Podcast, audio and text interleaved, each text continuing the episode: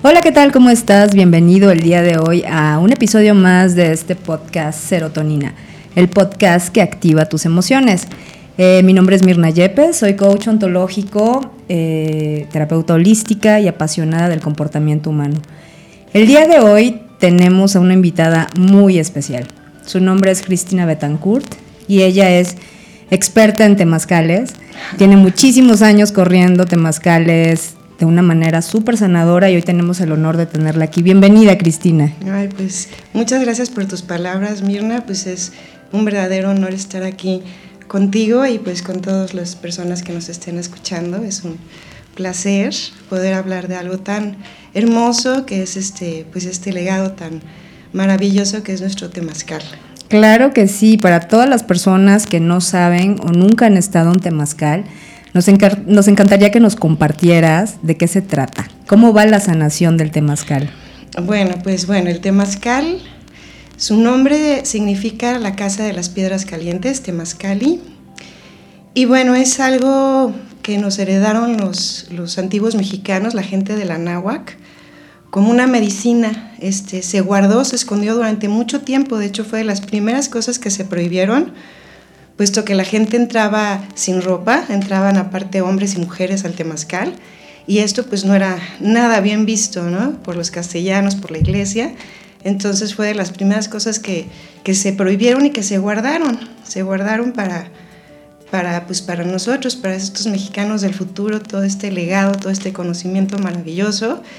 Este, es una sanación que, que se, se usa con bueno, se ocupa las piedras calientes, el agua, las plantitas, pero bueno, más allá de esta purificación física que tienes, este, pues porque la tienes, hay realmente una purificación también, una este toque de tu alma adentro, ¿no? Se abre tu alma, se abre tu corazón, entonces tienes chance también de tocar tus emociones, de sacar cosas que ya no quieres, ¿no? También de tus pensamientos.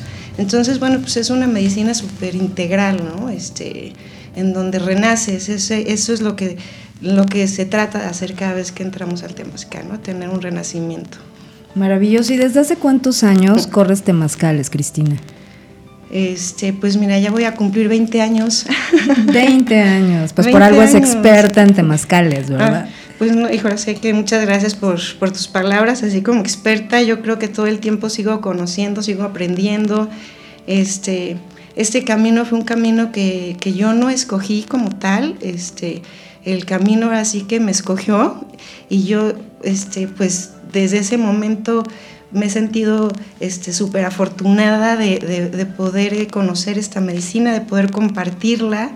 Siento que es una gran responsabilidad. Este, puesto que ahorita, sobre todo más que nunca, se necesita estas herramientas. Entonces, pues sí. ¿Y cómo es que te escogió el camino del temazcal? pues mira, mi mamá tiene un hotel, un hotel holístico en Morelos que se llama Quinta el Sopilote. Ya lleva bastante tiempo, 30 años ya, este, pionera en este camino de la espiritualidad y del rollo holístico.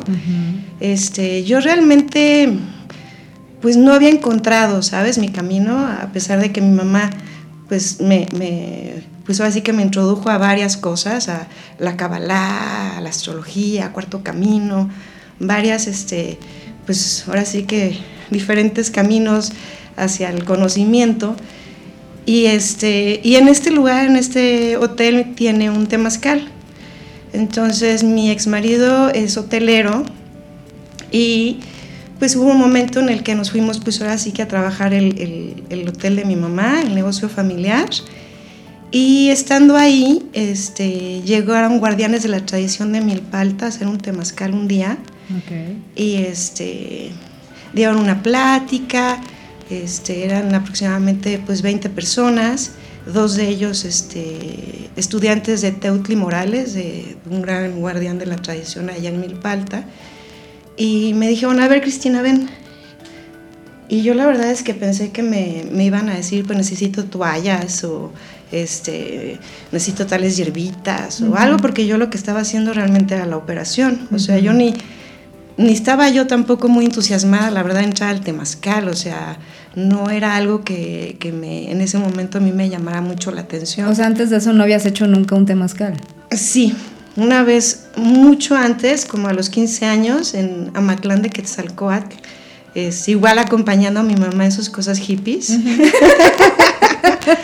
me así este mi papá dijo bueno si no vas tú no va este tu mamá entonces era así como este chambelán de mi jefa. La chaperona. La chaperona del temazcal.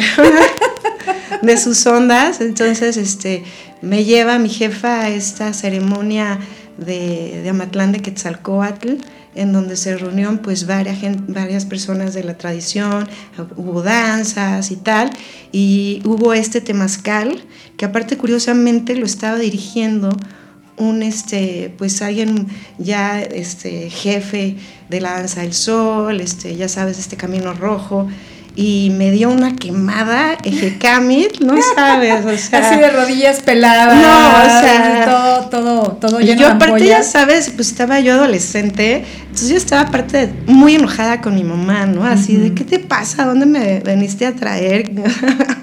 Nunca más te puedo acompañar a ningún lado.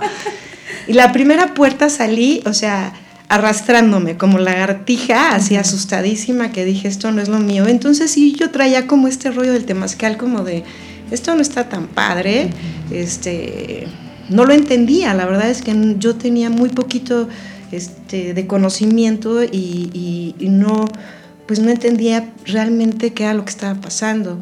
Entonces, este, hasta que, bueno, ya después en el hotel de mi mamá, este, hubo ciertas personas que lo fueron a guiar, que lo corrieron, yo llegué a entrar una que otra vez, pero no era, la verdad, no era mi, mi pasión, así como que no la había yo encontrado.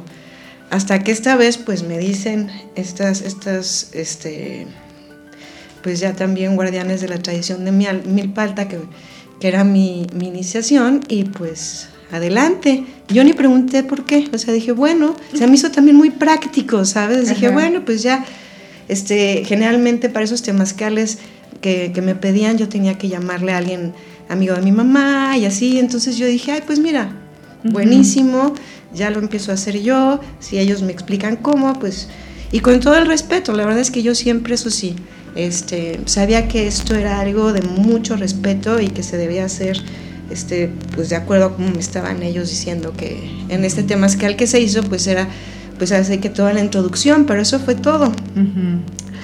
Hasta que después de, pues cuatro años, yo creo que estar pidiendo también al universo que llegara alguien que me, porque ya estando ahí y ya guiándolos y ya entendiendo la medicina y viendo las caras y los ojos de las personas, cómo entraban, cómo salían, yo sabía que había algo más, o sea, y pero en esa época, te estoy hablando, pues, digo, hace 19, 17 años, este, todavía el internet no había esta información. No, en el Temazcal hace 17 años muy pocas personas hablaban del Temazcal. Exacto, a mí me decían, de hecho, este, las, las mamás de, la escuela, ya sabes, ¿a qué te dedicas? Y yo, bueno, pues yo soy guía de Temazcal. ¿Y cómo? ¿Haces mezcales? No, espérame, no.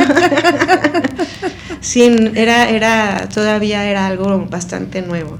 Entonces, pues la información también estaba muy, muy, pues... Hermética. Ajá, y este...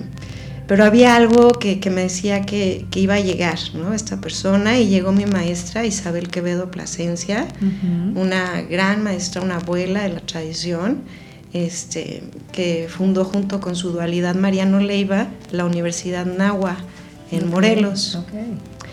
Y, este, y fue ella realmente la que me inició en este camino y entonces ahí sí ya me sumergí a este conocimiento maravilloso de la cuenta del tiempo, de la cosmopercepción de la náhuac y, y de alguna manera pues ahora sí a, a, a, tener pues este, el temazcal ya con todo este conocimiento poder hacerlo mucho más este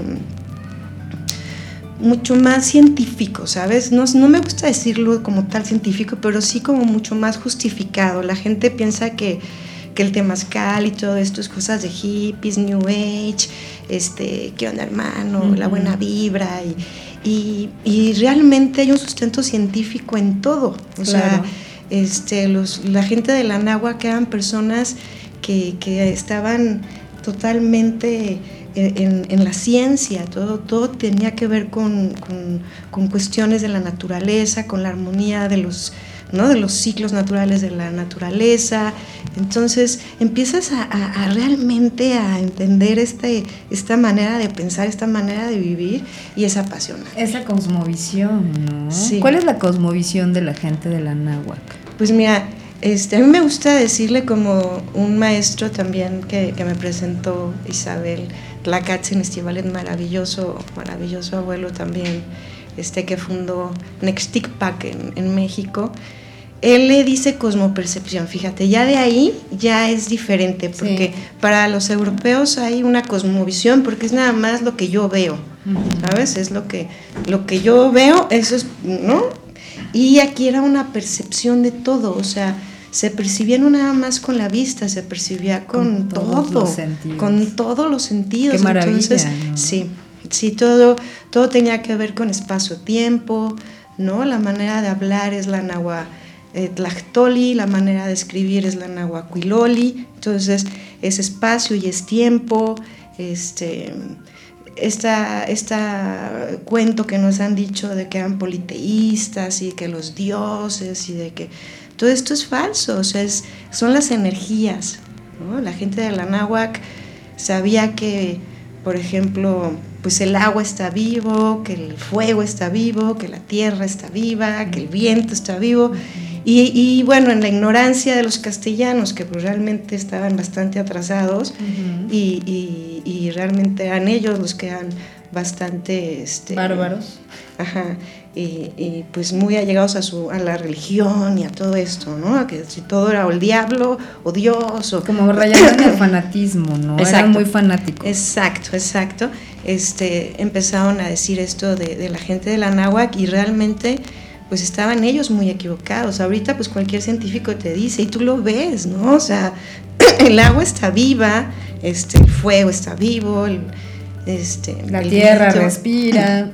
Y todo es dual, ¿no? ahí está, ahí entra Ometeo, que tanto ahorita ya lo dicen por todos lados. y nadie sabe lo que significa. A ver, vamos a decir algo aquí muy importante. ¿eh? Vamos, vamos a, aclarar la palabra Ometeo, tan mal utilizada en la mayoría en la mayor parte de los casos. ¿Qué significa Ometeo? Este, bueno, Ometeo, bueno, es tiene un significado muy, muy grande, pero sería la dualidad sagrada. ¿No? Básicamente la dualidad sagrada, es este, el oscuro y, la luz, ¿no? Sin que uno sea bueno, sin que uno sea malo, este, la dualidad que, que vive en ti, ¿no? Que vive en mí, tanto porque tenemos cromosomas masculinos también como femeninos, este, la dualidad, por ejemplo, en, en, el agua es Tlaloc, que es este masculino, entonces tú ves ahí la energía masculina, ¿no? Electromagnetismo a todo lo que da, toda esta fuerza, entonces pues eso es lo masculino, y aparte fecunda la tierra, ¿no? Entonces, este, esa, sería la parte masculina, y la femenina, Chalchihuitlicue, la de la falda de Hades, ¿no? De nuestro hermoso lago, pues es femenino, los apantles, los lagos, los ríos, ese es la que recibe, ¿no? Entonces, esa es, esa es la cosmopercepción de la, de la gente de la náhuac, es maravillosa, o sea, de verdad es este fascinante cuando ya te pones a, a, investigar más, a conocer más, es... Y yo siento que esa parte está muy buena porque creo que nos han contado historias muy diferentes a lo que fue, ¿no? O sea, nos han hecho tener como una idea bastante errónea acerca de, los, de, lo que fue en nuestro pueblo o nuestros pueblos originarios. Y hay cosas que en la historia se contradicen, ¿no? Tú, tú, tú y yo hemos tenido muchas pláticas acerca de eso. Y la verdad ha sido impactante, ¿no? Cosas que uno daba por hecho y de repente platicando con alguien que sabe muchísimo, pues darnos cuenta de que pues la historia no está a veces tan bien escrita, ¿no? Pues es que así como también este es muy conocido ¿no? este refrán de que la historia la cuentan este, pues los que la ganan. Eh, aquí tenemos que también ver que fueron pues 300 años en los que no se educó a la gente, se, se, evangelizó, pero no se educó, entonces tenemos un rezago también. Y quienes contaron la historia, pues mira, fue Cortés, que aparte la cuenta después de muchos años, ya estaba bastante viejito, la cuenta Bernal, que también ahorita hay todo un estudio de que se dice que, que ni siquiera fue Bernal, que fue también Cortés el que la escribió, Okay. Están las cartas de relación a, Carlos V en donde entra en un sinfín de contradicciones. Por ejemplo, te voy a poner un, ejemplo de lo que escribe Cortés y que nadie cuestiona, ¿no? De estos supuestos sacrificios humanos y ya estos mexicas, este, tan bárbaros. Tan bárbaros y salvajes que de un solo golpe en el pecho sacaban este corazón palpitante y bla, bla, bla. Eso lo vienen diciendo ya después, pero en las cartas de relación que, Cortés le manda a Carlos V, no hay ninguna mención. O sea, no se menciona nada de esto, de los sacrificios, hasta el final, hasta la dichosa este, Noche Triste, en la que, fíjate bien, o sea, las, personas que conocemos la Ciudad de México, sabemos las dimensiones de esta gran ciudad, lo que fue Tenochtitlan y, la triple alianza ¿no? de que, que este, conformaba el Anáhuac. Y bueno, Cortés habla de que él huye a Tacuba, y que desde Tacuba, en este centro ceremonial, él se sube y puede ver cómo están sacrificando a sus compañeros en Templo Mayor. Pues está bastante lejos. Entonces uno dice, a ver, a ver, o sea, ¿cómo? Obviamente, pues Carlos V, que no tenía ni idea de, los, ¿no? de, de las dimensiones que tiene la ciudad y de lo que era México, este, Anáhuac en ese entonces, pues claro, pues oye, teniendo aparte él lo que es este España y Europa que son pues mucho más este pequeños los no Las, los, los, territorios digamos entonces este pues claro que se la creyó pero nadie cuestiona esas cosas o sea las viene cuestionando pues quien yo realmente hay, hay personas en, en México que se dedicaron a a cuestionar y a escribir acerca de, pues, de todo esto, ¿no? este, no se les dio el lugar, no se les ha dado el lugar, pero ahí están sus libros, Ignacio Romero Vargas, Eulalia Guzmán, que pues dieron toda su vida, o sea... Dedicaron toda su vida a la investigación. investigación y a desmentir todo esto, ¿no? y, y, sobre todo, lo más importante yo creo que, y que ahorita ya estamos empezando a, a, experimentar es una redignificación. Claro, claro.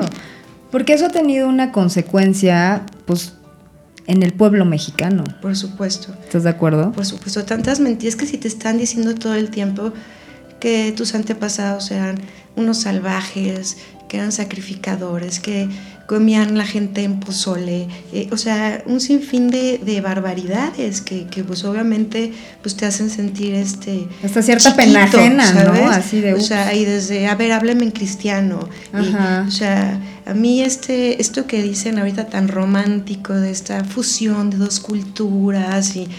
Pues la verdad, la verdad es que hubo una imposición, ¿no? Una imposición muy fuerte de todo y lo que ha habido durante 500 años hasta ahorita es una resistencia. Así es. O sea, si tú lo ves desde los pueblos originarios y de la gente pues que ha estado este, resistiendo contra ¿no? cualquier cantidad de culturas que nos han querido venir a imponer. Así es. Este, pues ahí está, ¿no? O sea, cómo pues siguen con sus artesanías, siguen la gente, ¿sabes? Este realmente se, se, se tomó muy en serio esta esta consigna de Cuauhtémoc, que fue el de guardar todo este conocimiento, de,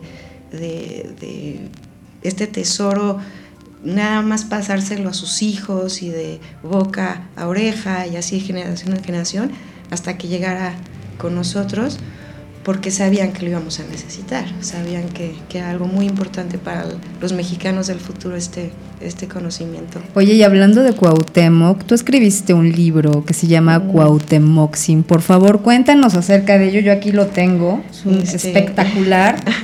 quisiera quisiera mostrárselos porque realmente está maravilloso. Muchas gracias. Aparte la ilustración, bueno, ¿qué les digo?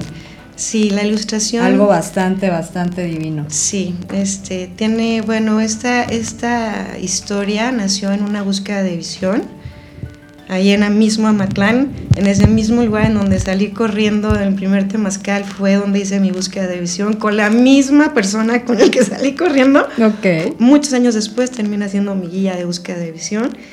Y en esta, en esta búsqueda de visión en la que te subes a la montaña, dejas de comer cuatro días, dejas de tomar agua, este, llega, llega a ti una, una visión que es tu misión. Y a mí me dicen en mi, en mi visión que debo de sembrar a Cuauhtémoc en el corazón de los mexicanos. ¿no? Así te llegó el mensaje. Ajá. Debes de sembrar a Cuauhtémoc en el corazón de los mexicanos. Ajá, Wow. otra vez. Y este, pues hacer una película, realmente la idea es hacer una película acerca de esta historia, redignificando a todos estos personajes en los que la historia pues no ha sido muy este como deberíamos benevolente con ellos, ¿no? Moctezuma, Cuitláhuac, Cuauhtémoc, este, no se les ha dado el lugar que se merecen. Y así nace Cuauhtémoc-Tzin, este, muchos años de investigación, yendo con gente de la tradición, gen- gente, historiadores, como te cuento, que quizás no sean los más reconocidos, pero pues que ahí está todo su trabajo, este, cronistas, y nace un guion. Este guion, este, pues salen tres, la verdad es que fueron tres. Primero uno con otra amiga guionista, después hice uno yo sola y después terminé con, con, el, con el que se basa esta novela gráfica como mejor guion internacional en el Oaxaca Film Fest, como finalista, no como, no, no, no este obtuve el, el premio, pero bueno, quedé como finalista y para mí eso fue pues algo ya como si me lo hubiera ganado. Sí, porque espérame, o sea, tú antes de esa búsqueda de visión jamás habías pensado en escribir un no, libro. No, no, no, no, no, no, y O menos un guion. O sea, le tengo aparte mucho respeto a- al cine, a los, a, bueno, a cualquier este rama del arte, para mí es, de mucho respeto.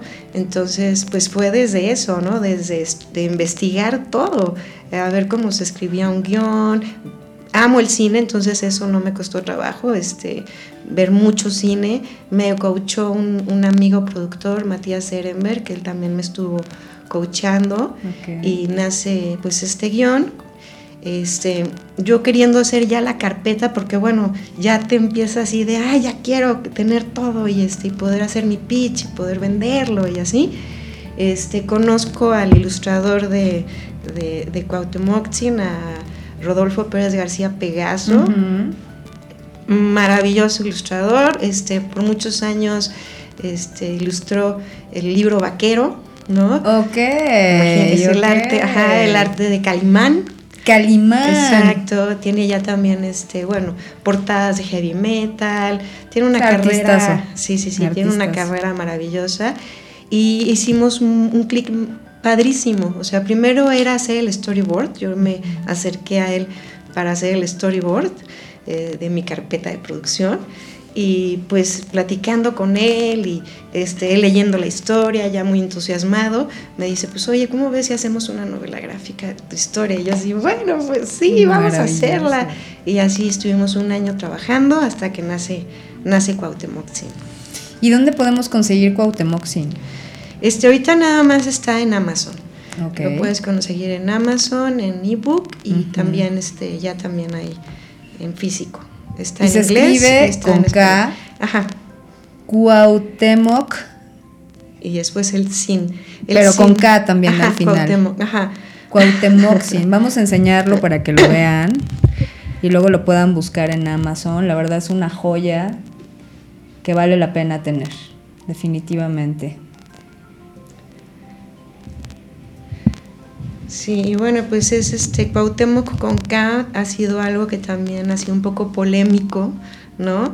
Este, cómo me atrevo a, a escribir este Cuauhtémoc con K si, si pues es con C, ¿no? Y bueno, otra, este es parte de este pues rescate de, lo nuestro, ¿no? Cuauhtémoc al final es un nombre nahua y el nahua este, pues se, se quise este, castellanizar, ¿no? Entonces, eh, Cuauhtémoc lo puedes escribir con K o lo puedes escribir con C y está bien escrito. Y de hecho, Re- René Simeón, que es como así su diccionario eh, del náhuatl castellano, es así como el que usan todos los, todos los que quieren estudiar náhuatl.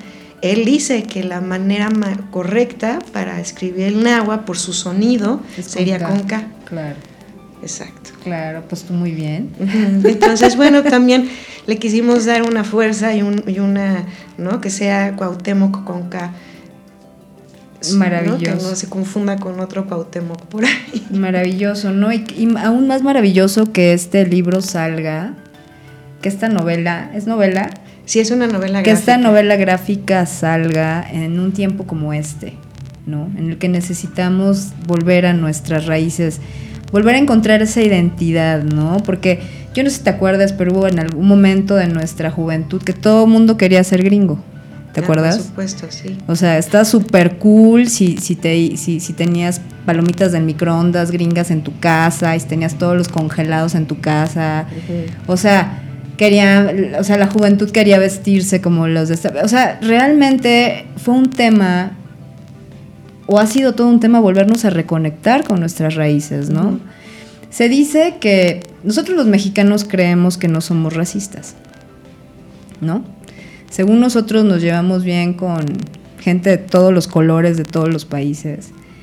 Pero a mí sí me ha tocado ver una gran discriminación en contra de nuestros, de nuestros pueblos originarios de parte de los mismos mexicanos, ¿no? Esa manera tan despectiva de pronto de decir, ay, indio no sé qué, indio quién sabe qué. O sea, realmente ahí es donde yo me doy cuenta de la desconexión con nuestras raíces.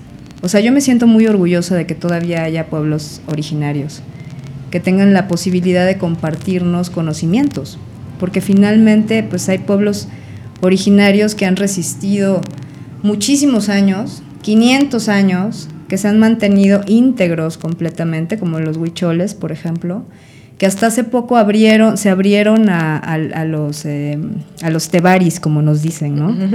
A los mexicanos, porque ellos ni siquiera se consideran mexicanos. Para ellos los mexicanos es una mezcla ya. Ellos son pueblos originarios y ellos son huirráricas, ¿no? Entonces está muy padre justo en estos momentos encontrar una novela gráfica así, donde todos los jóvenes y todos los que tengamos este, esta novela en nuestras manos, tengamos la capacidad de reconectarnos con nuestro origen, ¿no? Y, como dices, dignificar el nombre de nuestros ancestros. Por supuesto. ¿No? Sí, sí. Y sobre todo, bueno, este, cuestionar, ¿sabes? O sea, yo creo que esta historia nos la han contado tantas veces y, este, y nos han dicho tantas veces la historia que, cuentan los castellanos, que, ya llegó el momento de, cuestionarla y de saber el otro lado, ¿sabes? O sea, eh, esto es, yo creo que es muy importante y, nos va a empezar a dar este pues una, visión diferente de lo que realmente era esta, esta gran civilización que fue la náhuac. ¿no? Realmente somos herederos de, una gran civilización, de un, un conocimiento, de una sabiduría este, Maravilloso. No tenemos ni idea, de verdad. Así es. Entonces tú a través de los temazcales compartes esta sabiduría. O, o como para las personas que nunca han estado en un temazcal, ¿cómo es un temazcal? Ay, bueno, pues es que, híjole, el temazcal, ¿qué te puedo decir? Para mí es una experiencia. Es, este, es algo que tienes que vivir, definitivamente. Yo te puedo decir muchísimo pero el que tú lo vivas, entres, lo huelas, lo sientas, eso es, este, básicamente, bueno, te cuento, entras a este espacio, la forma del temazcal generalmente pues es como un vientre, es el vientre de la madre tierra en donde tú entras, este, hay diferentes temazcales, ¿no? pero generalmente en el centro del temazcal está lo que se le llama el ombligo, en donde van a estar depositando las, las abuelas, las piedritas este, calientes, que ya se calentaron este, con bastante tiempo antes, y entonces ya entras, este, y la experiencia, bueno, yo, yo digo que, bueno, cada, cada guía te va a dar una experiencia también diferente, ¿no? Para mí es muy importante apapachar a las personas. O sea, yo creo que a mí no por, no por hacer un juicio, por decir que estuvo mal o bueno, eh, mi primera experiencia no fue la más grata, también porque no me, no me dijeron ni, ni para qué iba, ni cómo iba a estar, ni... Entonces yo sí siento que, que como guía de Temascal mi gran responsabilidad es que la gente regrese. Entonces, pues trato de, de, hacerte sentir este, seguro, que estás en un ambiente este, seguro, que voy a estar ahí todo el tiempo junto de ti. Y yo cada puerta, son cuatro las, las puertas que marca la tradición. 13 puertas, después digo, 13 piedras en cada puerta, al final son 52 piedras.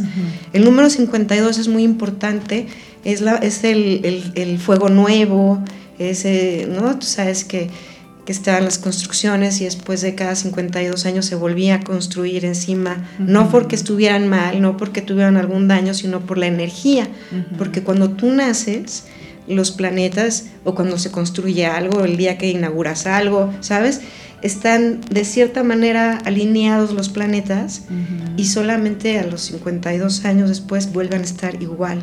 Entonces los abuelos decían, ajá, renovarte o morir. Entonces, bueno, usamos esas 52 abuelas este, para tener esa energía de, renovación. Yo lo que hago es, este, pues cada puerta tiene una energía y tiene tiene un rumbo y tiene una intención. Entonces, para mí la primera puerta, pues es la puerta de Quetzalcoatl, que siempre empezamos, siempre la gente de la que estaba orientada. Si tú te fijas cuando ves algunos amorsklis y cuando vas a sus danzas o cuando vas con los concheros, o siempre todo este, inicia con el lado del Tlahuistlampa, que es por donde sale el sol, el oriente. Que es la energía de Quetzalcoatl, que es nuestro cuerpo mental, no es ningún dios. Como muchas personas creen. Ajá, y son de esas cosas que tenemos que empezar a quitarnos de la mente, ¿no? Este, Quetzalcóatl es nuestra mente, justamente los pensamientos, el conocimiento, la sabiduría, este, esta serpiente preciosa, que no es emplumada, es una serpiente preciosa, Quetzalcóatl, eh, representa nuestra columna vertebral y cada pluma un conocimiento, un aprendizaje que te va haciendo más hermoso, que te va haciendo más bella. Después es la puerta de Huitzilopochtli. Huitzilopochtli no es ningún dios de la guerra, es la energía de la fuerza de voluntad. Huitzilopochtli significa zurdo colibrizado. Zurdo colibrizado. Que está en tu lado izquierdo. ¡Ay, qué El corazón. Qué dulce. Ajá, y, el, aparte el, colibrí es un ave especial, es, no es cualquier ave este es, es un ave que puede irse en reversa, para arriba, para abajo, puede quedarse, este, está volando estática, este, estáticamente. Ajá, eh, los científicos todavía no entienden cómo un ave tan pequeño con ese corazón tan grande puede volar como vuela, o sea, realmente es un ave muy especial y es nuestro sol, ¿no? este, los concheros tienen una manera hermosa que te dicen siempre que tu sol sea brillante. ¿No? Así te saludan, que tu sol sea brillante, entonces quiere decir que tu corazón sea brillante. Entonces ese es Huitzilín, el Huitzilín es tu corazón, es el sol y es la fuerza de voluntad y que, viene también con el corazón las emociones. Claro. Entonces en esa segunda puerta hablamos de las emociones, sacamos emociones, este, cualquier cosa que pueda estar ahí en tu corazoncito ahí, este, que ya no deba estar, pues, y hablamos también de la fuerza de voluntad, que por eso es este Huitzilopochtli quien guía a estos aztecas, después mexicas, a fundar México Tenochtitlan durante 210 años, pues no es un dios que les estuvo diciendo, vénganse por acá, fue a la... Al corazón. A la fuerza de voluntad, ¿no? Por eso también cuando estaban defendiendo Tenochtitlan, gritaban Huitzilopochtli, ¿no? No estaban diciendo, este Dios Huitzilopochtli, por favor, no, estaban diciendo, vamos, con, todo. señores, o sea, vamos con todo, es, es, ese es Huitzilopochtli. Después es la tercera puerta sería Xipetotec, que es el rumbo del poniente, que es el Cihuatlampa, el rumbo de la mujer.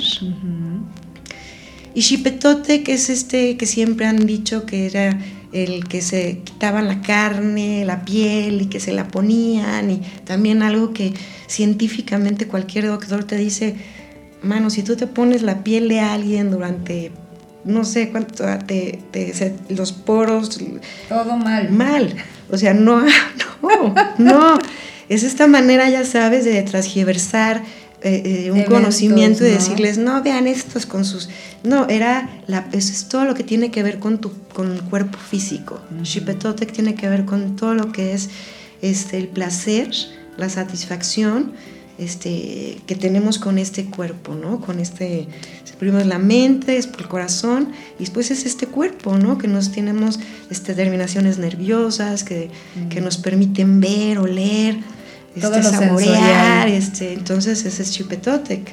este, el, el, proceso, digamos, de, de, cualquier cosa, pues empieza con el pensamiento y después lo llevas a cabo con tu fuerza y voluntad, con una acción, porque pues ahí nada más en, el, la mente no se puede quedar, si no, pues no te sirve de nada. Claro. Entonces entra Huitzilopochtli y cuando lo haces, que tienes? Una satisfacción. Y ya el último rumbo es este Tezcatlipoca, que es el norte, que es este el Mictlampa, que es el rumbo de los abuelos y que tiene que ver con el honor y con la ética. Fíjate qué, grado de, de, conocimiento tan, aparte tan sencillo, no nos vamos a algo tan rebuscado y tan, ¿no? Este, Tezcatlipoca por eso está de color amarillo, por eso lo conocemos también rojo, bueno, amarillo, azul, rojo y negro, porque tanto en tu pensar hay que, hay que hacerlo con honor y ética, como en tu acción, como en tu satisfacción, todo debe siempre estar guiado este, por el, honor, y, por la, ética, que es el camino que nos dejan los abuelos, ¿sabes? Este, honrar tu palabra, o sea, todo tiene que ver con contigo mismo y con tu trabajo, ¿no? Así este, dicen, tú eres tu peor enemigo a vencer, ¿no? Este es el rumbo en el que pues nos acordamos de, de, pues eso, de que tenemos que ser muy este, impecables en, en, nuestras acciones porque al final pues somos nosotros, ¿sabes? Nadie, o sea, puedes engañar a todos, pero a ti no. Exactamente. Entonces, bueno, eso es lo que yo hago en un temazcal, trabajo integralmente pues todo, todo y, y al final pues las personas salen pues ya con este, tanto físicamente este, renovadas como también este, de su mente, de su corazoncito, ya mm. más alineados, ¿no? Y esta maravillosa limpia que haces con flores, ¿cómo se llama? Mm, el Xochipactli. El Xochipactli. Ajá, es una terapia que, este, que me enseñó mi maestra Isabel Quevedo, que a su vez se la enseñó su maestra Modesta Lavana, este, guardianas de tradición. Y es una, es una terapia muy bonita con flores y con plantas que nos ayuda a, sacar todo el calor antes de entrar al temazcal y armonizarnos también antes, antes de entrar al temazcal. Este, es también, pues es que es una parte de, de, todo este legado maravilloso que ya ahorita ya nos están empezando a compartir. La verdad es que somos muy afortunados. Sí, lo sé. Realmente yo sí les quiero compartir que yo antes de estar en un temazcal con Criste Betancourt, sí estuve en otros temazcales. Algunos de ellos muy bonitos, otros de ellos no tanto. Pero lo que me fascinó de, haber estado, de haber tenido el privilegio de estar en, ya algunos temazcales contigo, pues es esa sabiduría, ¿no? Porque pues cualquiera te puede correr un temazcal, ¿no? Muchos de ellos dicen, ay, sí, pues ya fui una vez y total, si sé cantar y gritar allá adentro, yo voy a... Pero no se trata de eso. O sea, los temazcales con ella han sido diferentes porque se siente la sanación, se siente, o sea, el hecho de que ella comparta conocimientos importantes para nosotros los mexicanos, para poder entender cosas que antes no entendíamos, pues es algo para mí muy valioso. A mí sí me gusta saber la historia del temazcal, a mí sí me gusta saber los rumbos, a mí sí me gusta saber lo que realmente es, lo que se dice en las tradiciones, ¿no? Y eso es algo muy importante. Si algún día quieres probar un muy buen temazcal, te invito a que, a que, a que busques a Cristina Betancourt. Gracias, gracias. Porque realmente es toda una experiencia. Es toda una experiencia porque va más allá de lo que esperas. ¿no? Mucha gente espera estar en un temazcal como en una especie de sauna y, y ya. Y la verdad no, o sea, va mucho más allá de lo que esperas cuando puedes entender de qué es lo que realmente va un temazcal. Claro, es que es tan importante pues aprovecharlo, ¿sabes? Este, una vez yo tuve la fortuna, así que el universo, el universo en este camino te pone este híjoles, ¿no? Y aparte te da unos regalazos, ¿sabes? Te, todo el tiempo te está llenando de sorpresas maravillosas y entonces yo tuve en una ocasión la oportunidad de tener a un rabino, a un rabino este que por ¿sabes? Él tocando su shofar y yo tocando la caracola, se, se, juntan los dos sonidos y él dice, yo tengo que conocer este, este, este temazcal, esta medicina. Y ya él estando en el temazcal y ya hablando con él me dice, Cristina, ¿tú sabes que esto es este, física cuántica? Y le digo, por supuesto. O sea, él, él su, lo que él le sabe más es a la cábala meshía. Y le digo, sí, sí, maestro. Este, me dice, la cábala también es física cuántica. Le digo, sí. Este, pues ahora sí que el conocimiento al final es uno. Claro. Y me dice, es que, me dice, ¿tú sabes qué significa Mesías en hebreo? Mexicas, en hebreo, me dice, son Mesías. Me dice, los mexicas son los Mesías, son los que van a, tener el despertar de este regreso de Quetzalcoatl y todo esto es algo que se conoce de muchos lados, ¿sabes? Y, los judíos lo saben también, que aquí, en esta tierra, va a haber este, este despertar, va a ser aquí. Me decía él, con las lágrimas en, ojos, en los ojitos, me decía, este, Cristina, es que yo no sabía cómo los mexicanos, la verdad, iban a poder ser estos este, grandes mesías, ¿no? Los que van a, a tener este despertar antes que cualquiera. Me dice, pero si tienen estas herramientas, si ustedes cuentan con estas herramientas, tienen todo para poder hacerlo. ¿no? Este, y, te digo, bueno, pues un Albert Gosland se llama este, este rabino que entró al Temazcal. Y entonces es cuando dices, es que sí, hay que aprovechar esta, estas herramientas, este gran conocimiento y, y, más allá de algo, pues porque es muy lindo también entrar y cantar y sudar y también es algo que está padre, ¿sabes? Pero si tienes el chance de irte más a lo profundo, de irte, de, aprovechar ese momento y realmente usar esa herramienta como nos la dejaron los abuelos para que fuera integral, pues adelante, o sea, hay que hacerlo. Claro que sí, ¿no? Y además, más en estos tiempos, ¿no? En los que hemos estado este, confinados en nuestras casas, sin salir, sin ver a nadie o sea, nos hemos llenado de cargas emocionales bastante duras. Y yo siento que el temazcal es una excelente medicina para poder aliviar todo eso, ¿no? Las emociones, la ansiedad, el... temas que, que pues están a la orden del día, ¿no? La confusión, el sentimiento, muchas personas perdieron familiares en esta pandemia, muchas personas perdieron su trabajo. han sido tiempos de, pérdidas, ¿no? Para muchas personas, desafortunadamente. Y yo siento que a veces es, no a veces, siento que es muy importante volvernos a reconectar con nuestra espiritualidad, ¿no? Es una tabla de salvación que no debemos olvidar que siempre está ahí, ¿no? Porque al final sí hay toda una espiritualidad dentro del temazcal. Por supuesto, es que eso es, es, este, viene con, este, de la mano, ¿sabes? O sea, esta idea de que está este, dividido lo científico con lo espiritual es algo que, para nada. ya queda en el olvido, o sea, ya ahorita ya podemos comprobar que somos luz. No, y, hasta los mismos grandes científicos como Einstein, como Tesla, sabían perfectamente de, toda esta conexión espiritual junto con lo científico, ¿no?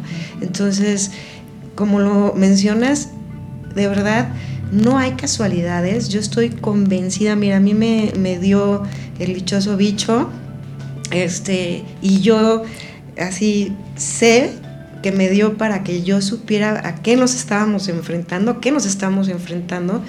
Y lo que yo este, experimenté y, lo compartí con, con, varias amigas que también nos enfermamos todas juntas, este, decíamos que, que donde te ataca principalmente es en tu emoción, en todo lo que es en tus emociones y cómo te bloquea todos estos chakras que son los que te conectan con, tu, con todo lo que es este, tu, vida espiritual, tu necesidad de, tener esta conexión con el con, pues sí, con todo lo que es tu espíritu, ¿sabes? y, y, definitivamente siento que el temazcal llega así, mira, como anillo al dedo, porque es, es algo que te vuelve otra vez a alinear, que te vuelve a, a, sanar tanto en tu mente como pues sobre todo pues tú lo dijiste, todas las emociones, las pérdidas, los miedos, la ansiedad, o sea, no hemos tenido tiempo de, de poder este realmente, nada. ¿sabes? Es como cuando llegan y te dan una super guamisa y de repente pues no sabes ni para dónde y este y ya después ya está, ¿no? De tiempo después empiezas a darte cuenta de los moretones y de los así estamos, ha sido todo tan rápido, este, ha habido tantas pérdidas, hay todavía tanta gente con tantos miedos, tanta ansiedad, tanta incertidumbre, pérdidas de trabajos, pérdidas, etcétera. Entonces, el, el temazcal yo, híjole, es cuando cuando me pasa esto de, del COVID y, y entro a mi primer temazcal, ahí fue cuando dije, es que qué cosa con la gente de la náhuatl que sabía perfecto cómo íbamos a necesitar en este momento esta medicina.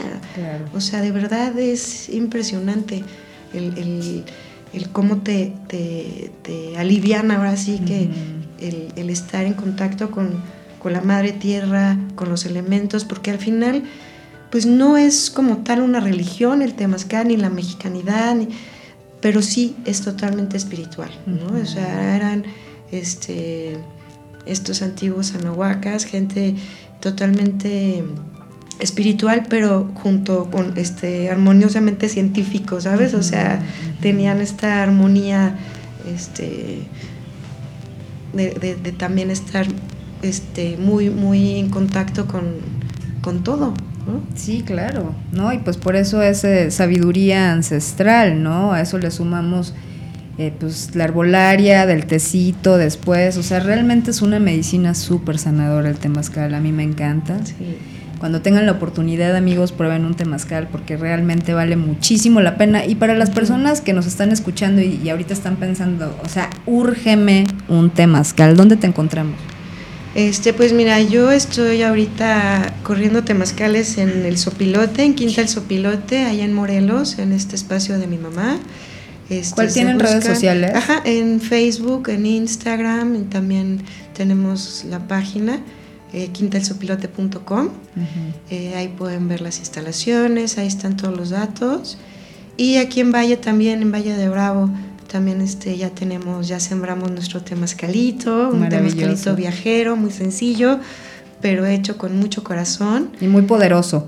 Ay, gracias, gracias. Pues ahora sí que yo tenía tantas ganas de tener un espacio, este, aparte accesible, ¿no? Que fuera accesible para pues, la gente del pueblo, este, para todas las personas que, que pues no sé, a veces no pueden irse a, hasta Catitlán o hasta estos temazcales que, que, que, están pues bastante lejitos.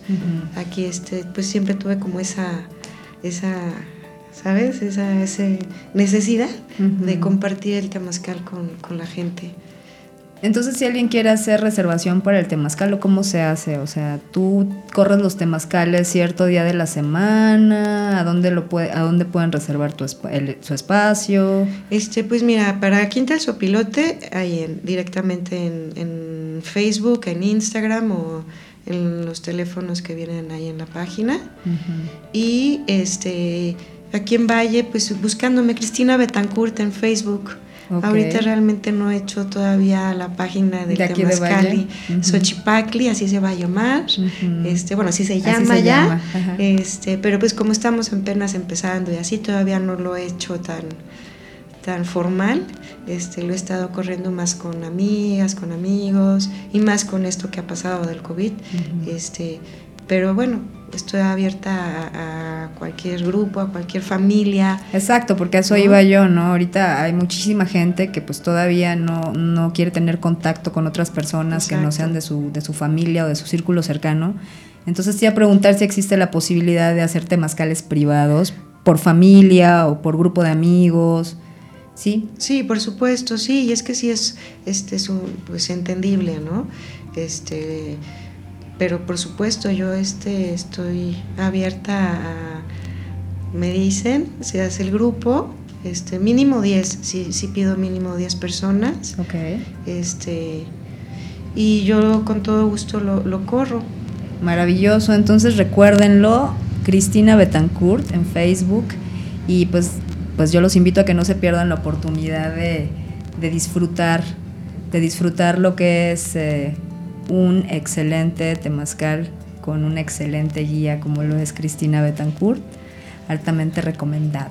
Ay, muchas gracias. altamente Muchas recomendada. gracias, muchas gracias. Pues ahora sí que si no es conmigo, la verdad es que, que lo intenten, o sea, que entren al temazcal. Para mí es tan importante que la gente conozca su medicina, conozca su legado, Mm. este, que si tienes la oportunidad, lo hagas. O sea, Claro. Somos herederos de verdad de una gran cultura. Vamos a, vamos a aprovechar. Aprovecharla. Ajá. Claro que sí, eso haremos. Pues Cristina, yo te quiero agradecer muchísimo, muchísimo que, que nos hayas acompañado el día de hoy, que nos hayas compartido tu sabiduría, que nos hayas compartido tu libro, Cuauhtemoxin. Por favor, búsquenlo en Amazon, vale muchísimo la pena. Eh, es una forma bastante digerible de acercarse a, de acercarse a la historia, ¿no? Eh, Vista desde, desde, de- desde, desde la investigación, desde, desde otro observador, ¿no? Porque siempre está padre tener varios puntos. Claro, cuestionar y hasta cuestionar lo que yo, lo que yo este, investigué también. El chiste es este, pues el interés, ¿no? Que otra vez haya este interés, como tú dices, de redignificar nuestra, nuestra historia, nuestros antepasados. Y pues ahora sí que yo no me considero, la verdad, experta ni, este, ni, ni, poseedora de, de una gran sabiduría. Yo creo que todos somos herederos de esta gran sabiduría y es cuestión nada más de, de buscarla. Ahorita ya la verdad es que tenemos todas estas herramientas maravillosas en internet en donde pues si uno quiere, perdón, pues puedes ahora sí que investigar, así Todo. porque es nuestra sabiduría. Sí. Yo siempre he dicho que estoy todavía aprendiendo, soy todavía iniciada, más igual en este camino. Y este, pero pues ahora sí que con todo gusto lo que yo pueda compartirles y un honor de verdad, un gusto estar aquí contigo. Muchas gracias, amiga. Muchísimas gracias. Por el honor. De todo corazón que nos acompañes. Gracias. Y pues bueno, a todos nuestros amigos los esperamos aquí la próxima semana. No nos vamos a ir sin antes mencionar a nuestros patrocinadores maravillosos, Maca Wellness Store, El Skin y Delicatessen Mar Art en Playa del Carmen. Eh, gracias, gracias por hacer esto posible y gracias a ustedes también por acompañarnos. Nos vemos la próxima semana y serotoninos recuerden, seamos transformación. Feliz inicio de semana.